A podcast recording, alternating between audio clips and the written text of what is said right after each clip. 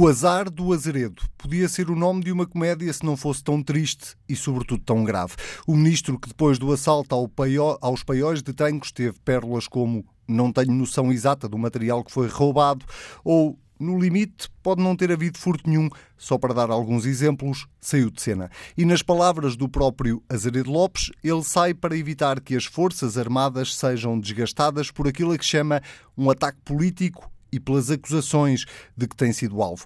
O que Azaredo Lopes não faz, nem na hora da despedida, é reconhecer qualquer responsabilidade política neste caso. Volta a garantir que não teve conhecimento, direto ou indireto, sobre qualquer operação de encobrimento do furto e que só não saiu mais cedo porque estava à espera que o orçamento do Estado ficasse pronto. Mas não deu para esperar mais. Apesar de todas as tentativas que o Primeiro-Ministro fez para o aguentar, ainda esta semana no debate quinzenal no Parlamento, sai um bloco central fresquinho que tem a demissão do Ministro da Defesa como tema principal e que vai ainda tentar olhar para as eleições do Brasil. Pedro Marcos Lopes, Pedro e Silva, muito bem-vindos. Vou começar pela pergunta óbvia, uh, ou por vos pedir uma primeira reação a esta demissão de Azaredo Lopes. Começo por ti, Pedro Adão e Silva. Uh, peca por tardia? Pelo menos tem 48 horas de atraso. Eu acho que eh, se nós regressarmos à história deste ano, desde o assalto eh, ao paiol de Tancos, eh, há aqui vários momentos onde se colocou a questão da responsabilidade política do ministro e colocou-se de forma distinta. E o mais recente é a partir de, de, de quarta-feira, altura em que o ex-chefe de gabinete do ministro, que é um major-general, e eu acho que isto é relevante, ex-chefe de gabinete não por ter deixado de ser hoje, mas porque deixou de ser, julgo que em janeiro, reconhece no TCIAP eh, contrariando eh, aquilo que eh, que tinha dito há uma semana, reconhece que tinha consigo um memorando que entrega no TCIAP um memorando que lhe tinha sido entregue há, há, um ano. Um, isso, essa evolução na posição uh, do chefe de gabinete, uh, muda completamente a questão da responsabilidade política, que aliás não está refletida uh, nesta carta que o, ex-ministro Azeredo Lopes acaba de publicar. e muda porquê? Porque, um, eu já o disse aqui, um, acho que a questão da responsabilidade política, no caso do Ministro da Defesa, coloca-se de um modo distinto daquela que é a responsabilidade política noutros ministérios e noutras áreas de governação. não há uma relação hierárquica hierárquica do mesmo tipo que existe na saúde, na educação, no equipamento social, eh, noutras áreas da governação. Ehm, e isso, de certa forma, protegeu o ministro ao longo deste tempo, eh, porque ehm, sempre que falámos disso, eu disse que acho que o ministro eh, agiu mal sempre na questão de tanques, tu deste alguns exemplos de algumas declarações, mas há aqui um padrão de desvalorização sistemática do que tinha acontecido. Continuamos sem perceber o alcance do que tinha acontecido, eu acho que se mantêm duas possibilidades um roubo para vender as armas ou um roubo que teve como propósito desestabilizar as Forças Armadas. Em todo o caso, se a segunda possibilidade eh, for verdadeira, eh, e esse efeito já foi, de certa forma, produzido. Mas, de certa forma, eh, o facto de nós fazermos uma avaliação negativa do comportamento do Ministro, eh, que em vários momentos eh, mostrou ser um erro de casting claro eh, para, para o lugar em que, em que estava no Governo, a responsabilidade política, na, na última semana, nos últimos 10 dias, teve aqui dois momentos diferentes. Bem, o primeiro é quando um, um hoje arguído, autor confesso de um crime, implicou eh, o ministro, dizendo que ele tinha conhecimento eh, do que se tinha passado no, na componente de encenação. Um, isso, de certa forma, reforçou o ministro conjunturalmente, porque a partir do momento que há um arguído, autor confesso, uh, de um crime a implicar um ministro, não se pode, nesse contexto, questionar e colocar em causa a responsabilidade do ministro. Mas depois há aqui uma mudança, que é a de quarta-feira em que a responsabilidade política coloca-se de uma forma aguda a partir do momento que eh, o chefe de gabinete, ex-chefe de gabinete, assume a responsabilidade e assume a responsabilidade dizendo que recebeu estes militares, recebeu um memorando e que, pelos vistos, guardou o memorando consigo ele não deu entrada nos serviços do Ministério, porque é, só isso é que tornou possível que ele o entregasse agora no TCA, que é uma coisa verdadeiramente insólita, que precisa de um esclarecimento. E, portanto, o Ministro sai, eh, e se não sai antes, eventualmente é para não perturbar ainda mais o funcionamento das Forças Armadas, mas o Ministro sai por uma questão de responsabilidade política. É que há uma de duas possibilidades. Mas não assume. Bom, não assume. É que é, colocava-se uma de duas possibilidades a partir de quarta-feira. Ou o Ministro soube que o seu ex-chefe de gabinete eu sublinho um major-general, eh, recebeu eh, este memorando eh, e guardou-o em casa, imagino eu, não o entregando automaticamente no Ministério Público, não dando conta ao Ministro de que isto se tinha passado. E, portanto, ou o Ministro soube, isto é gravíssimo, ou o ministro não soube. E que não é só responsabilidade política, nesse caso também é responsabilidade não, judicial. Mas é por isso eu digo é? gravíssimo, é? ou o ministro eh, eh, não soube, e é grave porque há um membro do seu gabinete que, eh, eh que tinha conhecimento de, de uma coisa. Ah, só, só para, eh, para terminar e para mostrar como eu acho que há aqui uma, uma questão grave de responsabilidade política e talvez também da ausência de percepção eh, do que é que estava em causa. Há uma história clássica, quer dizer, Willy Brandt deixou de ser primeiro-ministro da Alemanha porque tinha no seu gabinete um espião da Stasi. Ora, como todos imaginamos, e isso é conhecido, Willy Brandt não sabia desse facto mas foi responsabilizado politicamente por isso. Ora, eh, se o ministro não percebe que o facto de ter eh, como seu chefe de gabinete alguém que procedeu assim o responsabiliza politicamente, de facto confirma a sua falta de percepção do que é que aconteceu, em particular neste ano, nas Forças Armadas. Já agora, antes de passar ao Pedro Marcos Lopes, só perguntar-te que comentário é que te merece esta explicação de que o ministro não se demitiu mais cedo porque estava à espera que a proposta de Orçamento do Estado para o próximo ano ficasse concluída para não perturbar o processo.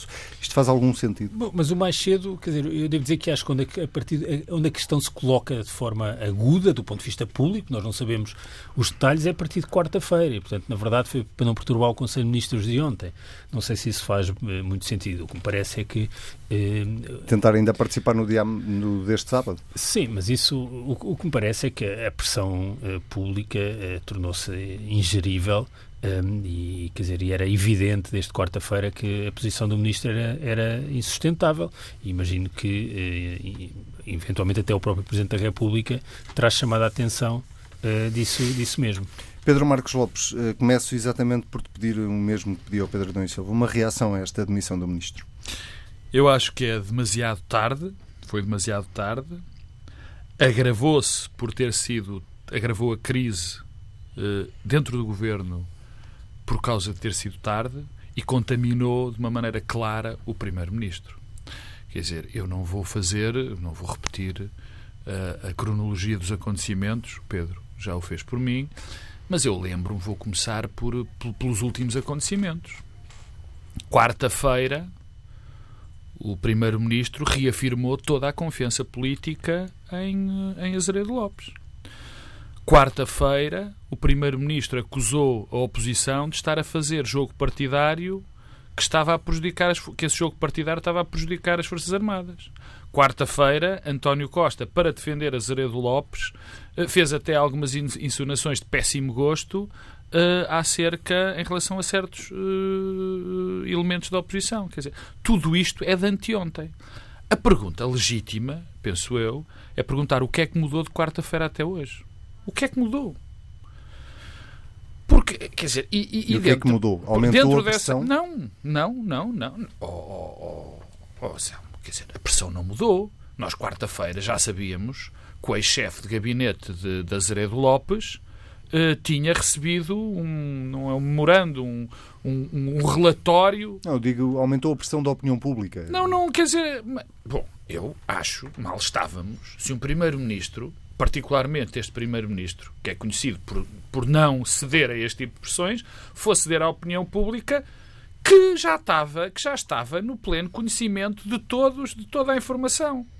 Quer dizer, poderás também dizer, bom, uh, talvez haja algum receio de, de, da, audi de, da audição do chefe da, da, da, Polícia Judiciária Militar que vai ser feito terça-feira e da audiência e também da audição de Vasco Brazão.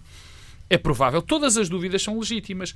Aqui, isto piorou para o Primeiro-Ministro e piorou muito para o, para o Ministro e para o Primeiro-Ministro, porque nada mudou que nós soubéssemos de quarta até sexta-feira até hoje. Nada. Rigorosamente nada.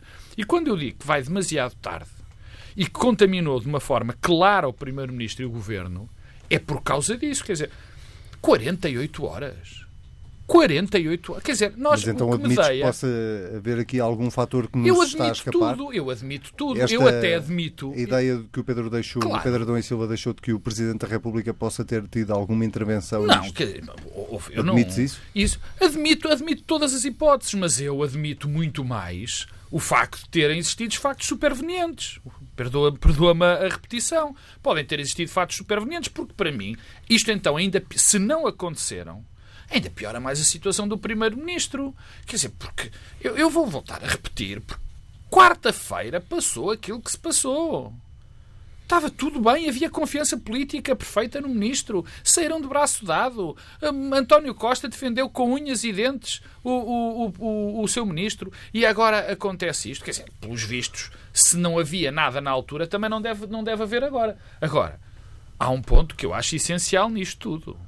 O Presidente da República, o Presidente da República não, o Primeiro-Ministro, tem que vir dar uma explicação e não é uma explicação do género bom, o, o o- Ministro achou que estava, que estava fragilizado e foi-se embora. Porque o que está aqui em causa são coisas muito graves.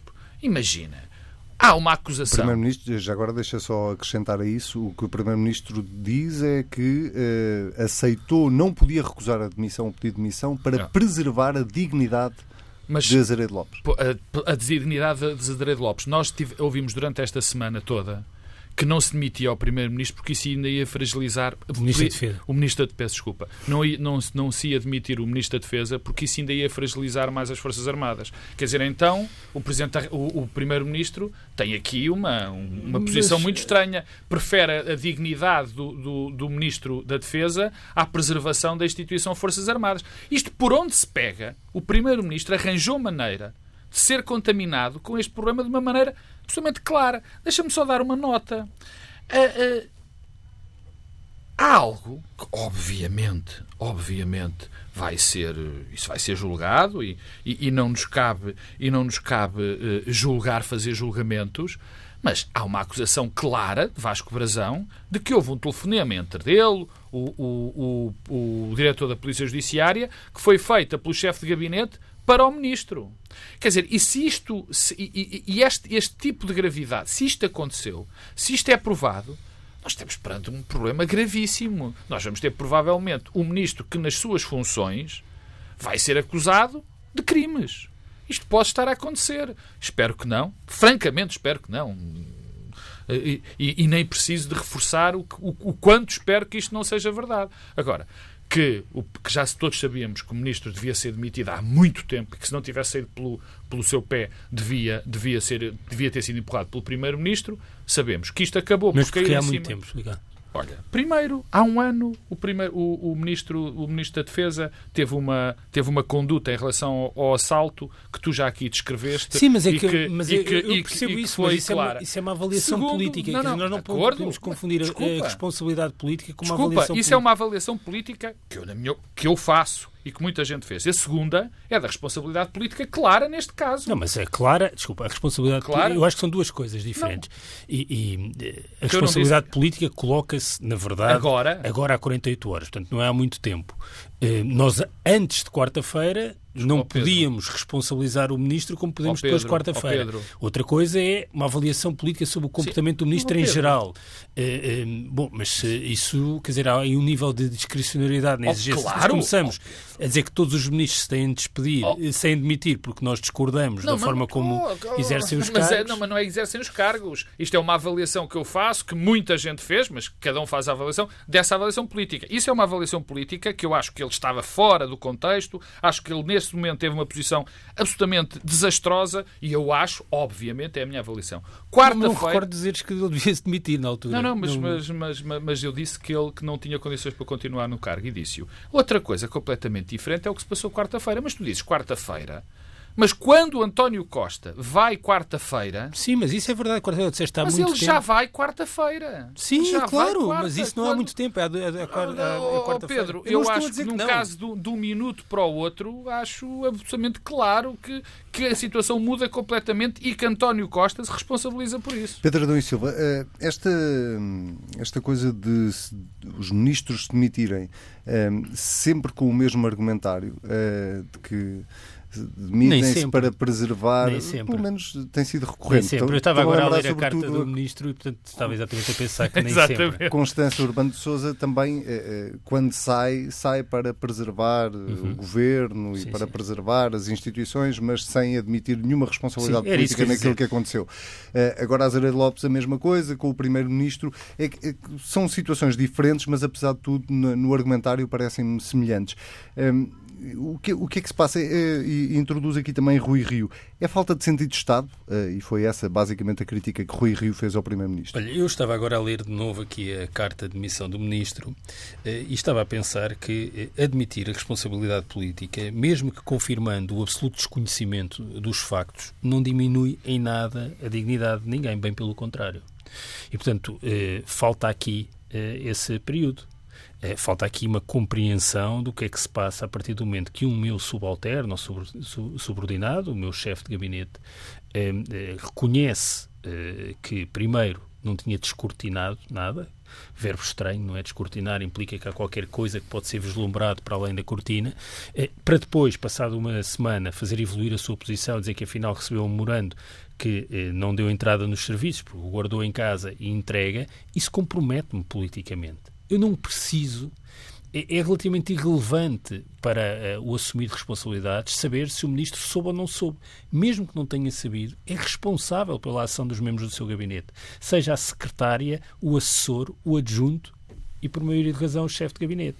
E, portanto, eh, falta nesta carta claramente uma assunção da responsabilidade política. E isso converge com um padrão de atuação deste ministro desde que tomou posse, que é uma incompreensão do que é o lugar do ministro da Defesa, eh, uma incompreensão com o processo de algum deslaçar das Forças Armadas, que teve vários episódios que foram sistematicamente eh, mal geridos politicamente pelo ministro. Quer dizer, eu, aliás, interpreto também este assalto eh, ao paiol de Tancos no contexto dos vários acontecimentos negativos que aconteceram nas Forças Armadas ao longo dos últimos anos, desde o Colégio Militar, os comandos, eh, este assalto em tanques e mais alguns. E, esse, e o Ministro nunca se posicionou de forma adequada em relação a isso. E, e o que me preocupa muito é porque é uma leitura retrospectiva, mas de certa forma permite projetar uh, o futuro próximo, desde logo uh, a remodelação e a substituição do ministro, é que há aqui um padrão de desconsideração e de ausência de preocupação e de respaldo político com as Forças Armadas, hum, que tem, eh, tem aliás, exemplo eh, eh, no, no, perfil de quem foi escolhido para Ministro da Defesa. Se nós pensarmos nos últimos anos, os Ministros da Defesa que acabaram por correr melhor foram aqueles que tinham peso político próprio e que eram percepcionados, desde logo pelos militares, como sendo relevantes no contexto do Conselho de Ministros. Penso, por exemplo, em Augusto Santos Silva no governo do PS e Paulo Portas no governo do PSD e. E, portanto, esta e ideia de que é possível. É Pedro Aguiar Branco e, e Azeredo. Esta, esta ideia de que é possível ter ministros da Defesa que são assim uma. Eh, quer dizer, que não têm peso político, que são eh, figuras menores no contexto eh, do Conselho de Ministros, não é eh, avisado. E tudo isso, eh, aliás, eh, coloca a questão até da discussão do Orçamento do Estado eh, mostra bem que, eh, do ponto de vista da preocupação das pessoas, este tema interessa pouco. Mas o facto de interessar pouco às pessoas não quer dizer que não seja relevante. É muito relevante. Ora, eh, se os governos e os primeiros ministros não percebem e não tratam esta área com a relevância que ela de facto tem, eu recordo aquilo que o Presidente da República disse há uma semana no discurso de 5 de outubro. É o papel estruturante das Forças Armadas, de instituições como as Forças Armadas nas democracias. Não há democracia sem eh, Forças Armadas eh, eh, com um papel estruturante. Isso levanta também a questão de quem vai substituir a Zé Lopes. Não, não, não vou pedir para especulares, obviamente, vou... sobre isso, mas seguindo o teu raciocínio, a sugestão que darias ao Governo era que escolhesse desta vez um ministro com mais peso com, político. Claramente com peso político. Sobretudo e, pelas circunstâncias Pelas circunstâncias, mas não apenas pelas circunstâncias. Acho que é um bom princípio. E, e se nós recuarmos, aliás, quase 20 anos, não é? Uh, num governo do Partido Socialista que uh, vivia uma situação uh, com muitos paralelos com a atual, isto é, que a frente económica e social e o emprego corria bem, que foi o governo de António Guterres, onde é que houve um sem número de focos de problemas? Foi precisamente nas áreas de soberania. E, de novo, porque o perfil das pessoas que ocuparam o cargo de Ministro da Defesa, pessoas muito estimáveis, era um perfil político baixo. e isso não foi avisado. E, portanto, repete-se. Mas a situação agravou-se muito há 20 anos. Repete-se a história com um contexto de, de certo deslaçar institucional das Forças Armadas, com tensão interna entre ramos, com problemas específicos no, no Exército. Há uma coisa que eu gostava de sublinhar, é que este ex-chefe de gabinete, que tem uma, um comportamento que eu devo dizer que tem até dificuldade em compreender, não, um, é eh, um major-general que estava a trabalhar junto do chefe de Estado-Maior-General das Forças Armadas. Eh, e, portanto, isto diz-nos alguma coisa sobre o que se passa e o clima interno eh, nas Forças Armadas, que eu acho que é mesmo uma coisa muito importante e que, a meu ver, é demasiadamente desvalorizado. Mas deixas-me dizer algo sobre isto, sobre, sobre a questão Diz das Forças Armadas, que tem a ver com o seguinte. de há bastante tempo a esta parte que as Forças Armadas têm sido desprezadas em função do que é a discussão pública e as prioridades políticas. As Forças Armadas passaram a ser uma espécie de parente pobre, uma, uma instituição que estava para ali e que ninguém dava grande relevância eh, durante muito tempo. Aliás, eh, o último debate que foi feito eh, e, que apareceu sobre o serviço militar obrigatório é, é bem a, a, a imagem do que se anda a passar sobre a defesa, na defesa e sobre as Forças Armadas. Ah, nós fomos eh, descuidando completamente, como comunidade e o poder político com ela, o papel das Forças Armadas na nossa comunidade. Quer dizer, nós continuamos a ter um problema de demasiadas chefias nas Forças Armadas, temos dificuldade de, de recrutamento, temos problemas essenciais de sub, suborçamentação e é um caso que nós não ligamos sabendo que é uma instituição, o Pedro já o disse e é evidente para todos nós, absolutamente fundamental dentro da nossa comunidade e o debate e a prioridade que se dá às Forças Armadas é quase nula. E não é só, é na maioria das questões de soberania. Nós fomos deixando, eh, fomos deixando alargar o Estado, fomos, enfim, por bons motivos na maior parte das vezes, e as funções de soberania, as funções que dizem de facto, de facto, que têm de facto importância, que foram elas que tiveram a primazia no começo daquilo que nós sabemos que é o Estado e como o Estado funciona, São foram sendo desprezadas. Deixa-me só, para, para virarmos eh, a página, deixa-me só perguntar-te, ou perguntar-vos aos dois, se com esta demissão. Uh, o problema político fica de vez resolvido. Não, aliás, desculpa Pedro, aliás, não é só o problema político. É bom que esta demissão. Há muita tendência para. Portanto, há uma demissão, Acabou. Agora, acabou. Há um ministro, e eu acho que o primeiro-ministro. Há uma investigação judicial há, a correr, não, não é? E é o primeiro-ministro. O primeiro-ministro, uh, não tenho, tenho muito poucas dúvidas que vai pôr uma pessoa com outro tipo de perfil uh, à prova de bala. Estou convencidíssimo disso. Uh, agora. Estamos a um ano de eleições, não é? Não, e porque, e porque. Até pode haver um acumular de pastas. Até pode, eu estou convencido Repara, que. Há... Já houve no passado, Sim. o Ministro dos Negócios Estrangeiros já foi Ministro da Defesa. Ora bem. Não, não, não estou a falar de. Sim, mas se me, se, se, oh Pedro, não, se me perguntasse quem eu é acho que, que vai ser é Santos Silva. Não é isso que eu estava a dizer. Eu não estava a dizer que, que este Ministro dos Negócios Estrangeiros já tinha sido Ministro da Defesa. Estava a chamar a atenção que, que já houve governos onde, onde houve acumulação. Onde de não me desatualizem o programa, por favor. Não, não, não vou desatualizar. Eu só, eu só penso, eu só olhando para o, para, eu só olhando para o governo, olhando para o governo e olhando para as experiências dos governantes e vendo o cenário, eu, é a pessoa que mais me parece, é a pessoa que ainda para mais tem experiência e é reconhecida no setor. Parece-me quase evidente que será Augusto Santos Silva, mas posso-me enganar. Mas não fica mas a, a saída questão, de Azeredo Lopes não resolve não, de vez o problema não, político. Porque o problema agravou-se. O problema agravou-se agravou-se através do Primeiro-Ministro. É um, é um problema que vai continuar. Azeredo Lopes não vai sair da agenda. Este é um caso. Constância Urbano de Souza pediu admissão e passado 15 dias ninguém se lembrava de Constância Urbano de Souza. Azeredo Lopes vai continuar a ser falado e falado muito. E foi ministro deste governo. Portanto, o problema político vai se manter e vai se manter durante muito tempo. Também achas o mesmo? Não, repara, uh, Adão e Silva. eu acho que se adensa uh, o mistério em relação ao desaparecimento e ao regresso das armas, eu digo sempre, por excesso e por defeito, uh, em Tancos. Um, e adensa-se o mistério no sentido de se tornar mais clara a percepção de que eh, as Forças Armadas, de alguma forma, estiveram envolvidas neste processo. Um, porque é com estranheza que nós podemos aceitar que foi alguém individualmente que promoveu aquele furto num momento específico através de um buraco numa rede. Que isso é totalmente eh, não credível. Eh, ora, eh, isto significa que temos um problema político para gerir e para lidar no interior das Forças Armadas. Isso é naturalmente muito preocupante.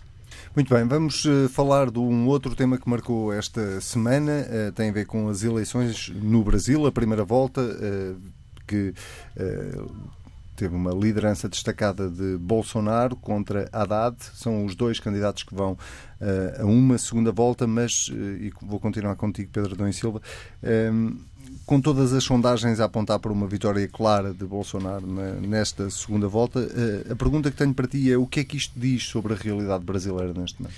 Bom, diz algumas coisas que são semelhantes ao que se passa uh, noutras paragens, em democracias liberais, uh, e que têm a ver com a, a, emergência e a vitória, o crescimento eleitoral, isto varia um pouco de caso para caso, de uh, formações políticas ou lideranças com uma agenda nativista, protecionista, uh, xenófoba, misógina. Portanto, há aqui um padrão autocrática e isso é semelhante. Há, por exemplo, desde logo uma grande diferença no caso brasileiro por relação caso do Brexit, ou Trump, ou até da Frente Nacional uh, em França, e que tem a ver com uh, a sociologia uh, do voto. no caso do Brasil, são os mais qualificados, os mais jovens, aqueles que têm maiores rendimentos, os mais urbanos que votam em Bolsonaro. E isto sugere que há. Vai ter 60% dos votos num, num, num, num universo eleitoral onde eh, de que falamos, onde os mais ricos e a classe média são absolutamente marginais, é não, é difícil no, não, não, fazer mas, esse tipo de análise, se me permites, não é? Não, mas há uma correlação linear entre rendimentos e voto no, eh, em Bolsonaro. Portanto, quanto mais rendimentos tem, maior é a propensão a votar Bolsonaro. Isto não tem nada a ver com a maioria Pedro, está bem, social. Mas, mas quer dizer, o que se, a base onde se parte, essa está bem, é que é não, é muito baixa. Não, mas é que no caso dos Estados Unidos, por exemplo, é exatamente ao contrário. São os com menos rendimentos, com menos qualificações, Sim, menos urbanos. Menos rendimentos nos Estados Unidos não quer dizer menos rendimentos no Brasil. Está bem, mas é? relativamente quer dizer... Não, mas isto significa o quê? Significa que, apesar de tudo, eh, os grupos sociais que têm uma situação relativa menos má no Brasil são aqueles que têm maior propensão ao voto em Bolsonaro. Isto diz-nos alguma coisa sobre o que é que se passa eh, no Brasil e eu identificaria cinco pontos que me parecem eh, relevantes. um primeiro é um, uma sociedade muito polarizada socialmente, com um padrão de desigualdades eh, muito agudo eh, e que, depois de um período de diminuição das desigualdades e de crescimento económico robusto, em que o Brasil era visto como um dos BRICS, entrou numa trajetória de diminuição do crescimento, de recessão e com muita dificuldade em lidar com a crise económica recente. Um, isso, esse descontentamento, depois de alguma melhoria relativa das condições de vida, tende a ser, uh, isso é verdade em quase todos os casos, tende a ser uh, uma forma e um detonador de crises sociais e políticas. Em segundo lugar, a insegurança. Quer dizer, nós temos de ter presente que no Brasil, em 2017, houve 63.880 homicídios. Isto é uma coisa de guerra civil. Um, e só a polícia uh, matou 5 mil pessoas uh, no ano passado, em média uh, do ano.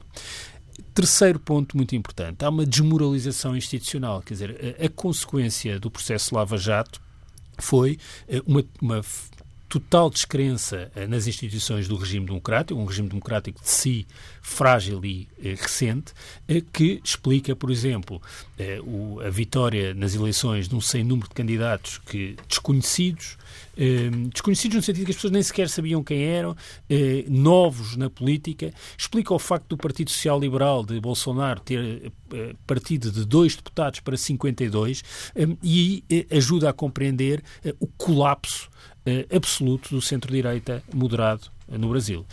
A sociedade brasileira, apesar de tudo, tinha feito uma transição política suave do governo de Fernando Henrique para o governo de Lula da Silva eh, e eh, o impeachment eh, a Dilma Rousseff, que eu recordo sempre, ainda está por encontrar um caso de corrupção que lhe possa ser apontado, mas esse processo de impeachment representou também o colapso institucional do Brasil e, portanto, o Brasil ficou sem instituições para protegerem o regime. E é esse colapso institucional que abre o campo a, Bolsonaro, que, na verdade, consegue concentrar todo o voto do centro-direita que no passado tinha tido vários candidatos, desde logo porque os candidatos recentes do centro-direita, Temer, que foi presidente, e Aécio, foram envolvidos em casos de corrupção muito mais robustos do que o de Lula eh, da Silva. Isto leva eh, a uma fragmentação partidária que, traz ao Brasil 30 partidos com representação eh, no Congresso. O sistema eleitoral ajuda a isso? Ajuda, mas nenhum, nenhum país tem um leque ideológico e uma necessidade de representação de 30 partidos. Portanto, imaginemos os Estados Unidos da América, que em lugar do Partido Republicano e do Partido Democrata tivessem 30 partidos, a situação económica, social e política dos Estados Unidos não seria assim tão diferente da do Brasil e, portanto, esse, esse contexto institucional dá os incentivos todos todos uh, errados. E, finalmente, uma coisa que me parece uh, importante, que é esta ideia de que pode haver regeneração de regimes a partir do sistema judicial. Isso não é verdade. Temos, aliás, o caso italiano aí para o demonstrar também. A regeneração a partir dos sistemas judiciais é, por definição, seletiva, isto é, aponta mais a uns do que a outros e não edifica nem constrói nada de novo por cima dos escombros. E, portanto, o Brasil está também a ser vítima desse processo de alegada regeneração a partir do sistema judicial e o cenário não é nada bom para o futuro. Vamos provavelmente ter um regime musculado, autocrático, com um crescendo de violência e de polarização social e política, mas também com uma relação privilegiada com os Estados Unidos de Trump, que de certa forma pode proteger, do ponto de vista económico, o próximo governo brasileiro. Pedro Marcos Lopes, a mesma pergunta. Que eu acho que, que nós, eu acho, o que é que se pode esperar do Brasil? Eu acho que nós caímos num erro em, na, na Europa e até em Portugal, um erro sistemático da análise da, da situação brasileira, que é olhar para a América Latina com os olhos de um europeu. E, e, eu muitas vezes, quando, quando ouço uh, reflexões sobre a vitória de Bolsonaro, uh, para já é bom lembrar que uh, Bolsonaro é mais um herdeiro de uma longa tradição da América Latina de ditadores. A única coisa que muda neste caso, que é relevante, é conseguir chegar um, um indivíduo com este tipo de cartilha ideológica chegar ao poder através do voto. E esse é o ponto que me interessa. E quando eu vejo justificações e ouço justificações, algumas que o Pedro também deu, sobre a questão da insegurança, a questão da corrupção, a questão da fragilidade institucional, ele também poderia, e eu também. Uh, uh, uh, também acrescento a questão da iliteracia, a questão do, do território no Brasil. Bom, essas questões existem no Brasil com esta dimensão há muitos anos. O PT não foi o fundador da corrupção, da grande corrupção no Brasil. Pelo contrário, poderá-se dizer que havia uma expectativa de que fosse menos e que e isso gerou que existisse mais descontentamento. Não é, mas não é bem assim. Quer dizer, nós fundarmos todas as razões para Bolsonaro. Uh, Apesar de tudo, o PT isso. resistiu. E, na verdade é o único partido que persiste e que ah, existe. Ora, não, e, e até, o PSDB até por desapareceu. Aí, até por aí.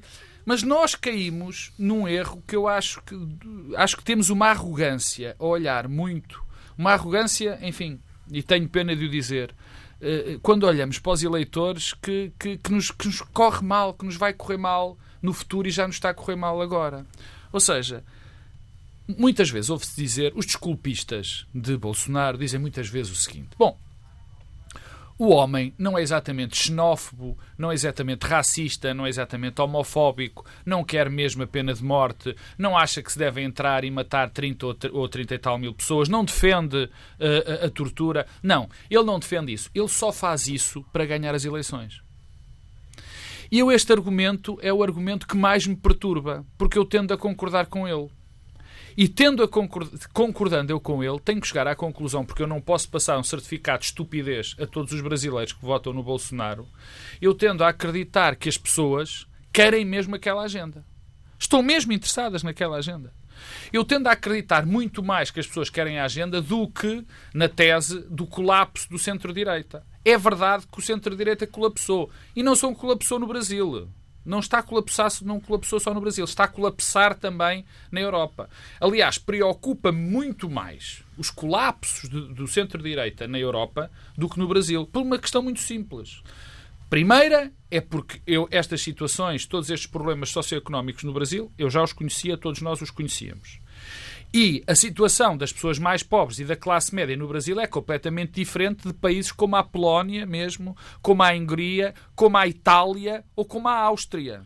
E aí esse, o colapso desse centro-direita, ainda para mais na Europa, que é o sítio onde vêm esses valores que esta gente quer destruir, preocupa-me mais. Agora, em relação ao Brasil, é isto que o, que o povo vai querer. E isto é terrível dizer isto. É terrível dizer isto. Depois, há 350 mil explicações, na minha opinião, que vão muito além da, de, de, de, da situação concreta. Que tem a ver com como é que se agora se faz campanha, como é que as pessoas são esclarecidas.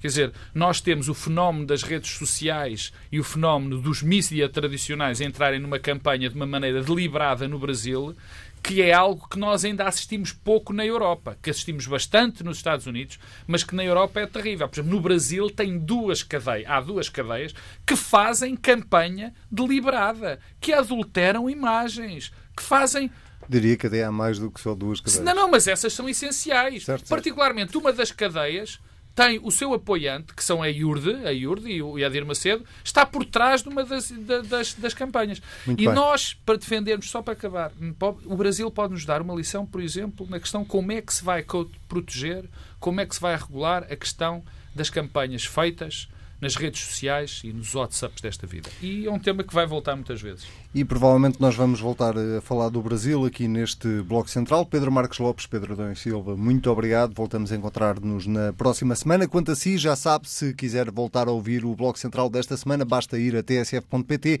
Se quiser comentar, basta usar o hashtag TSF Bloco Central. Até daqui uma semana.